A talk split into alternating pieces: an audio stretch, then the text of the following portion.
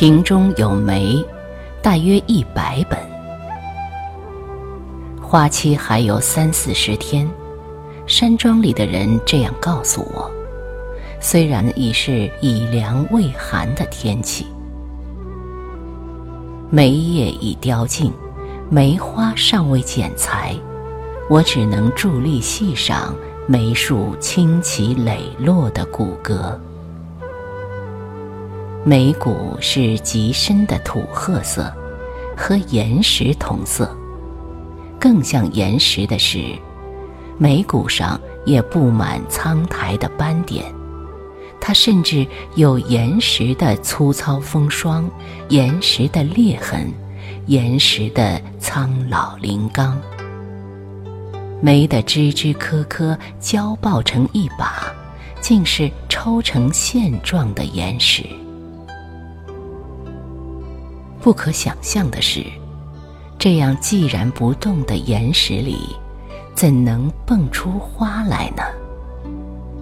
如何那枯寂的村枝中，竟所有那样多银光四射的花瓣，以及那么多日后绿得透明的小叶子？它们此刻在哪里？为什么独有怀孕的花树如此清癯苍古？那万千花胎怎会藏得如此秘密？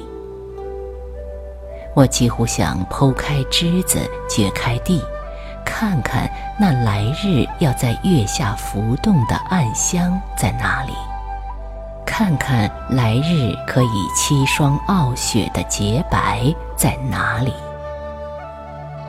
他们必然正在斋戒沐浴，等候神圣的召唤。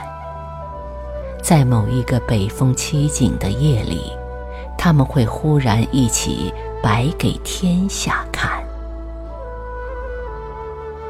隔着千里，王维能回首看见故乡绮窗下记忆中的那株寒梅。隔着三四十天的花期。我在枯村的树壁中，遇见想象中的璀璨。于无声处听惊雷，于无色处见繁花。原来，并不是不可以的。